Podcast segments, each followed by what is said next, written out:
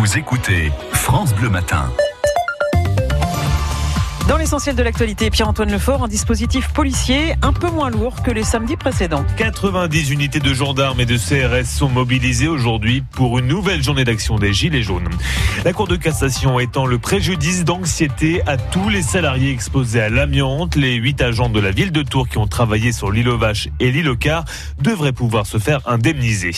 Édouard Philippe n'est pas opposé au cannabis à usage thérapeutique. Le Premier ministre l'a annoncé hier en Creuse, où un projet de culture à des fins médicales est envisagé. Et puis, il pourrait s'agir d'un meurtre suivi d'un suicide. Deux policiers municipaux ont été retrouvés morts dans les locaux du commissariat d'Avignon. Les victimes étaient intimes. Il est 7h45 sur France Bleu Touraine.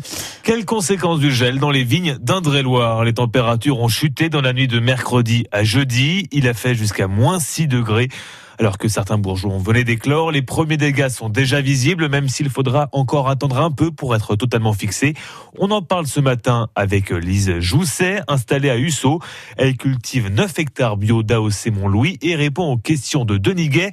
Alors, quel est le premier bilan? Là, ce jour, on estime à peu près la perte autour de 30%.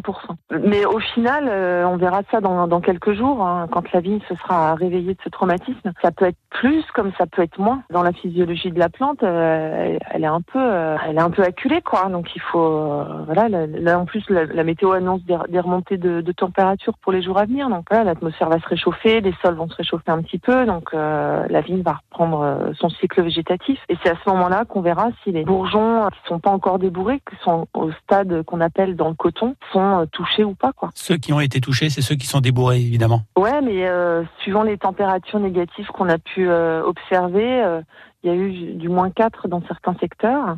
On ne sait pas voir aujourd'hui si les, les bourgeons non débourrés sont, sont, touchés ou pas. C'est trop tôt pour le voir. Mais vous êtes sur le pont depuis déjà plusieurs jours, j'imagine, pour protéger vos vignes? C'est ça. Donc, euh, là, je sais pas si c'est un avantage, mais l'avantage qu'on a à Mont-Louis, c'est qu'on a de l'expérience avec le gel, parce que c'est quand même la, cinquième année depuis 2012 qu'on est touché par le gel. Et on avait mis en place euh, déjà en 2017 euh, une protection euh, grâce à des vols d'hélicoptères pour créer des inversions de température, puisque les masses d'air chaud sont, sont, supérieures. Donc, pour faire descendre de l'air chaud au sol pour réchauffer l'atmosphère auprès des, auprès des vignes. Et ça couplé à des feux de paille un peu partout autour des parcelles sur l'appellation, pour faire un un brouillard de, fumée au lever du jour euh, pour pas que les bourgeons brûlent. Quoi. Est-ce que ça a marché quand même dans l'ensemble? Je pense que oui. Après, c'est c'est difficile à dire parce que, enfin, nous, en ce qui nous concerne, euh, sur le secteur ruisseau, là où on a le, plus de vignes, ça a plutôt bien fonctionné la protection. À l'inverse, à Saint-Martin, alors il a aussi fait un peu plus froid qu'à Mont-Louis. On a perdu beaucoup plus là-bas, quoi. En tout cas, vous êtes de plus en plus confronté à des épisodes de gel, beaucoup plus qu'au cours des dernières décennies. Ah bah complètement.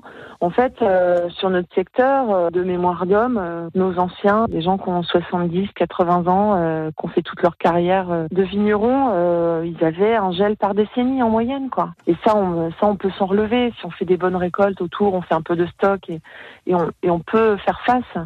Mais là, la répétition fait qu'il faut trouver d'autres solutions, quoi. Donc après, nous, on a mis des choses en place, c'est-à-dire que en 2012, lors de notre euh, première euh, année de gel, où on a quasiment tout perdu, on a monté une structure de négoce qui nous permet d'acheter du raisin. Donc on, a, on achète pas mal de raisins à l'extérieur. Et en 2017, on a ouvert un bar à vin sur le lieu même de notre exploitation. C'est-à-dire qu'on a transformé notre, notre salle de réception, notre petit caveau de dégustation en bar à vin pour la période estivale. Donc c'est un, c'est un peu notre, notre manière de se diriger vers, euh, vers une forme de, de polyculture, enfin de polyactivité. Quoi. Ce qui compense un tout petit peu les pertes. Oui, ça permet de ne pas avoir tous nos œufs dans le même panier. Merci, donc on va regarder attentivement avec vous les prochaines semaines. Merci beaucoup, bonne journée. Lise Jousset, viticultrice installée à Husso, répondait à Denis.